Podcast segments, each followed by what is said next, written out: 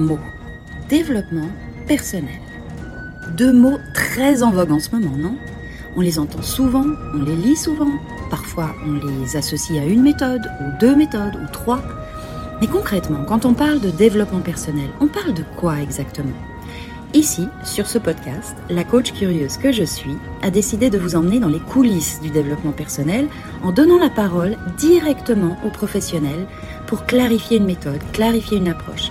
Un épisode, une méthode. Allez, c'est parti, on file en coulisses.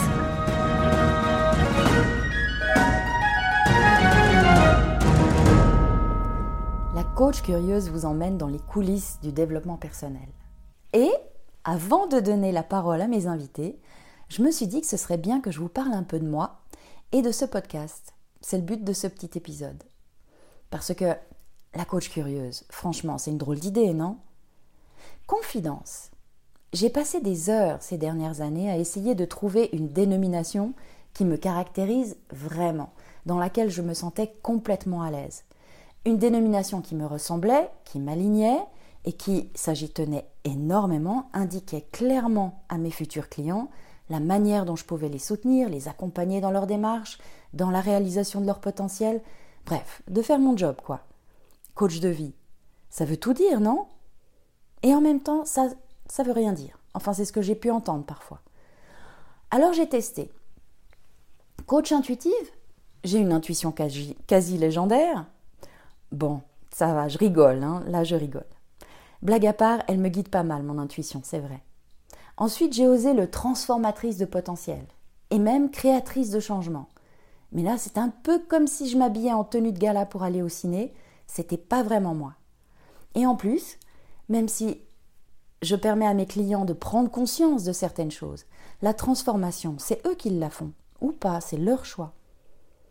Coach holistique alors, parce que j'aime voir les gens dans leur ensemble, dans leur entièreté, avec tout leur corps. Mais non, en fait, il y en a déjà beaucoup, certains ont même ouvert des écoles et quasi protégé le terme, donc non. Dans le même ordre d'idées, il y a eu coach intégral. Mais, même si j'adorais le fait qu'il y ait mention du Graal, parce que ça, ça me parle beaucoup. Donc je suis revenue au bercail, si on peut dire j'ai décidé de porter à nouveau et avec fierté cette cape de coach de vie qui me va si bien finalement. Mais le truc, le truc, c'est que je suis vraiment curieuse. Et chaque fois que je découvre ou que j'entends parler d'une nouvelle approche, d'une nouvelle méthode qui peut aider, guider, soulager, faire du bien, faire le bien, elle m'intéresse. Alors je dévore ce que je peux lire, j'écoute ce qui est dispo, parfois, pas toujours, je me forme, j'apprends plein de trucs, je nourris ma curiosité et surtout je m'éclate. Alors bon, mes proches ont tendance à un peu se foutre de moi quand même et à me dire bon Mimi, c'est quand que tu t'accroches à un truc et que tu le fais vraiment? Non mais vraiment. Et ben un jour, du coup, la coach curieuse est née, comme ça, pouf, comme si on me l'avait offerte sur un plateau. Elle est devenue une évidence car elle justifiait à elle toute seule ma curiosité. Ma curiosité pour les gens, que j'accompagne, parce que même si je ne suis pas du genre à creuser, insister, bombarder de questions, j'ai un super pouvoir car je sais vachement bien écouter, et j'écoute pour écouter et non pas pour répondre, et curieuse bien sûr d'assister à leur prise de conscience et à voir avec eux leurs résultats, leurs changements. Ma curiosité pour l'ensemble des méthodes de développement personnel, ce vaste domaine qui évolue sans cesse, et là personne ne peut me contredire, parce que ça bouge, ça bouge vite et ça bouge bien. Voilà, ça c'était pour ma petite parenthèse perso. Mais bon, revenons à nos moutons, revenons au podcast. Au-delà du simple, entre guillemets, accompagnement individuel chez un psy ou chez un coach, les formations, les ateliers, les retraites, les meetings en ligne, les masterclass, etc. sont devenus incroyablement nombreuses et accessibles à n'importe qui. Rien que si on parle du domaine des livres, par exemple les rayons dans les librairies qui sont consacrés aux ouvrages de développement personnel et aussi à ceux qui ont trait à la spiritualité ou à un éveil spirituel sont aussi en plein essor, et ce depuis longtemps. En France, j'ai lu que ce secteur a affiché une augmentation annuelle régulière de plus 10% entre 2005 et 2017. Et là, on est avant la pandémie. plus 10% chaque année. Et si on regarde maintenant un peu plus près de, de nous au niveau du temps, aux États-Unis, les prévisions, les projections de bénéfices pour 2022 dans ce secteur étaient attendues à plus de 10 milliards de dollars. 10 milliards Il en faut des lecteurs. Donc ce marché occupe une, place hyper importante. Dans les entreprises, on, s'intéresse aussi beaucoup à cette notion de bonheur au travail ou d'épanouissement des collaborateurs. La psychologie positive prend une vraie belle option sur le management et le développement personnel. Sur les réseaux, le nombre d'offres qui sont liées à ce gros gros thème qu'est le développement personnel est énorme. On y trouve des masses de contenu en tout genre, il y en a pour tous les goûts. Alors croyez-moi, pour une coach curieuse, je suis débordée. Et tout ceci existe parce que la demande existe bel et bien. Selon ce qu'on veut changer dans notre vie, comment, comment s'y retrouver finalement? Que chercher? Pourquoi le développement personnel a-t-il autant de succès? Comment ça se fait que depuis de nombreuses années, l'offre des coachs et autres professionnels de l'accompagnement explose? Et que malgré tout, les gens semblent être de plus en plus en demande d'accompagnement il y a une belle émergence de nouvelles approches, de nouvelles techniques, il y en a pour tous les goûts, pour tous les formats. Par exemple, il y a des choses en une, cinq ou douze séances en présentiel, en ligne, dans la nature, en faisant du sport ou de la rando, en groupe, euh, en petits groupes ou en énormes événements, en individuel, sous forme de webinaire, sous forme de retraite, entre femmes seulement, entre hommes seulement, entre jeunes seulement des choses qui sont ici en Suisse ou ailleurs, sur un jour, sur dix mois. Il y a des choses qui sont très chères, il y a des choses qui sont très bon marché. Donc, qu'est-ce qu'on choisit? Qu'est-ce qu'on choisit pour éviter le comportement, entre guillemets, shopping? Donc pour enfin devenir acteur et actrice de nos, de nos changements. J'ai décidé de commencer ma réflexion en dressant la liste des métiers d'accompagnement dans son sens large et pour ça j'ai fait appel à ChatGPT. Et donc voilà, j'ai posé la question, euh, quels sont tous les métiers d'accompagnement et de soutien au développement personnel?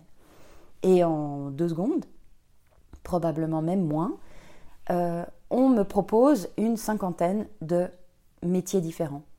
Donc, je vais les lire je vais les lire vite, mais je vais les lire quand même. On a dans la catégorie des coachs. Coach de vie, coach professionnel, coach en développement personnel, en gestion du temps, en gestion du stress, en leadership, coach en développement de carrière, en intelligence émotionnelle, coach en image de soi, en communication, en sportif, euh, coach sportif, pardon, coach en nutrition et bien-être, coach en gestion de la santé, en gestion des finances, euh, coach familial, en relations amoureuses, en parentalité, coach en gestion du changement, en résolution de problèmes, en prise de décision, etc., etc. On a les thérapeutes, bien sûr, les psychothérapeutes, les psychologues. On a les conseillers en orientation, conseillers conjugal, familial, conseillers en gestion du stress, en développement de carrière, en nutrition, conseillers financiers. On a les mentors, on a les formateurs, en développement personnel aussi, en communication, en leadership, formateurs en gestion du temps, en gestion du stress, en compétences interpersonnelles, formateur en intelligence émotionnelle, en résolution de conflits, en assertivité, en technique de relaxation. On a les enseignants, enseignants de yoga, de méditation, de pleine conscience par exemple. On a les praticiens en médecine alternative aussi, qui peuvent, en médecine alternative, pardon, qui peuvent aussi euh, euh, avoir trait au développement personnel. On a les thérapeutes holistiques, on a les conseillers spirituels, on a les médiateurs, on a les consultants là aussi consultant en bien-être au travail, en gestion du changement, en développement personnel. je m'arrête là, je pourrais continuer, je pense, pendant encore longtemps. Voilà. Donc comment savoir ce qui, ce qui convient le mieux selon le contexte, selon l'objectif? Qu'est-ce qui distingue ces méthodes les unes des autres? Qu'est-ce qui les relie? Est-ce qu'il y a une technique en particulier qui surclasse les autres en termes de résultats?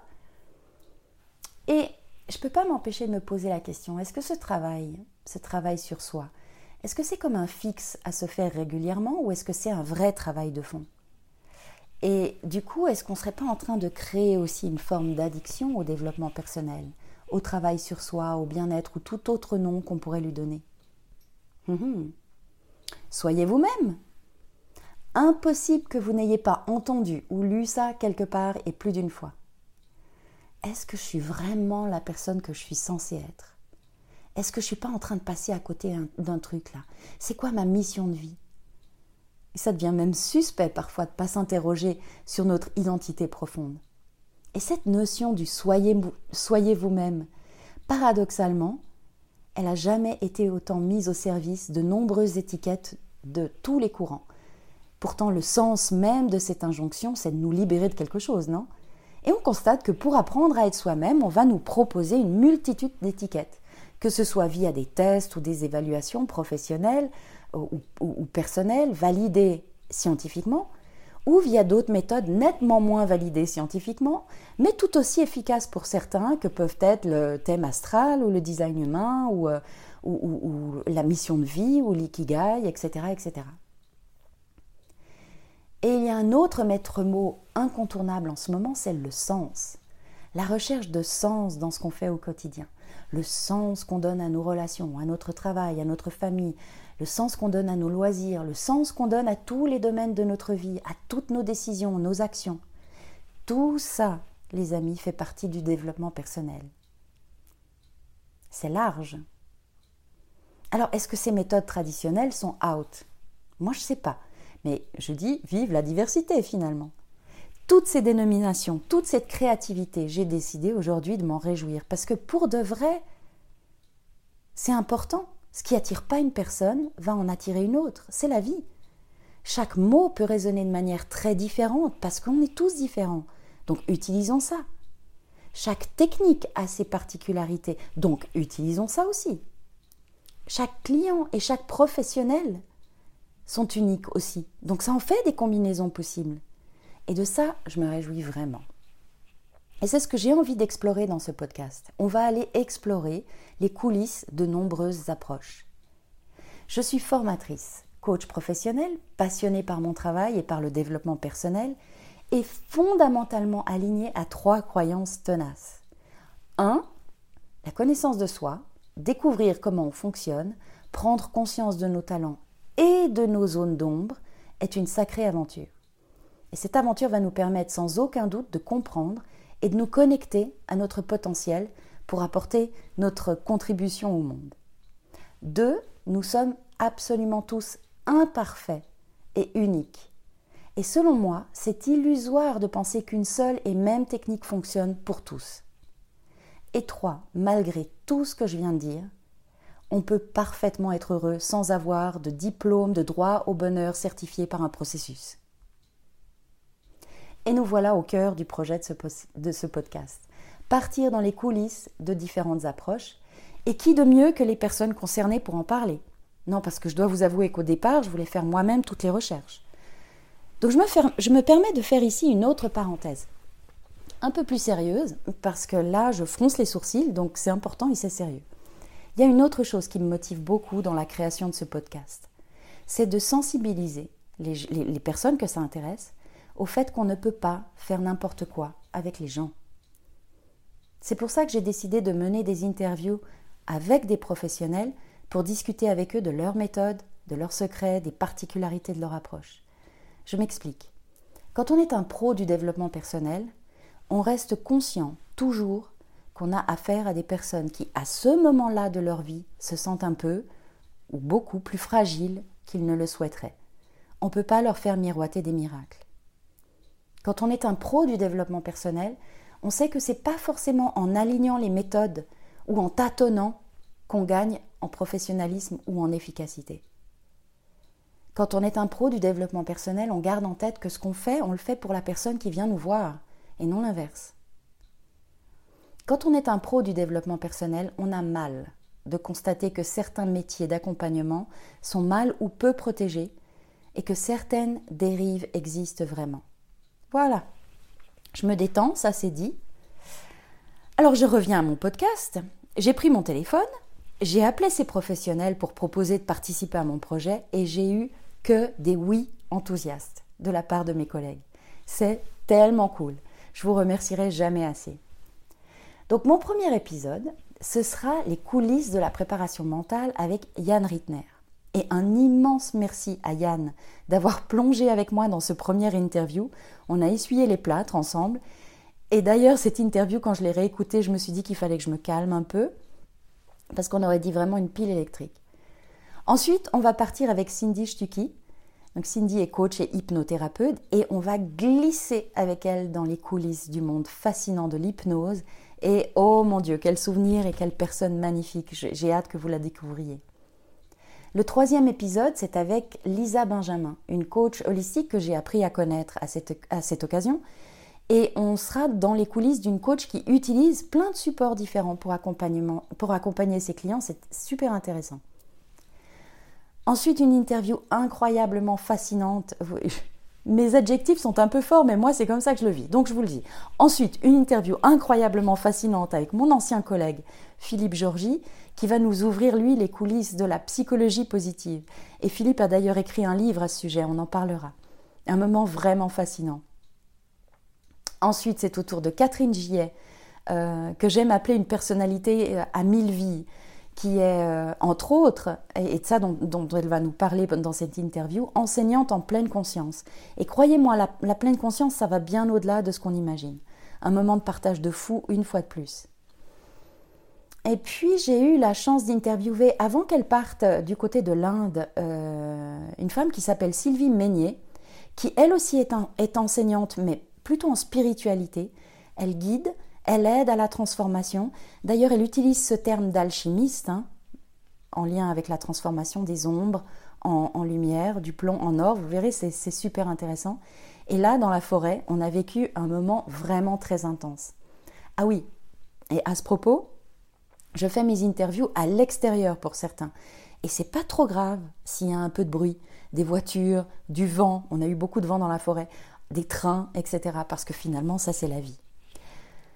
L'esprit et le ton de ces interviews, je les ai voulus légers, rythmés, car j'ai cette conviction qu'on peut parler de sujets importants sans forcément se donner un air important, qu'on peut parler de sujets sérieux sans forcément adopter un ton trop sérieux. Donc bref, mes futurs rendez-vous sont en train de se fixer, c'est très prometteur pour la suite, croyez-moi, et mon souhait vraiment, sincèrement, j'espère que vous aurez du plaisir à écouter nos échanges, autant de plaisir que nous, on a eu à les faire. Donc je vous remercie beaucoup pour votre écoute et à très vite pour le premier épisode.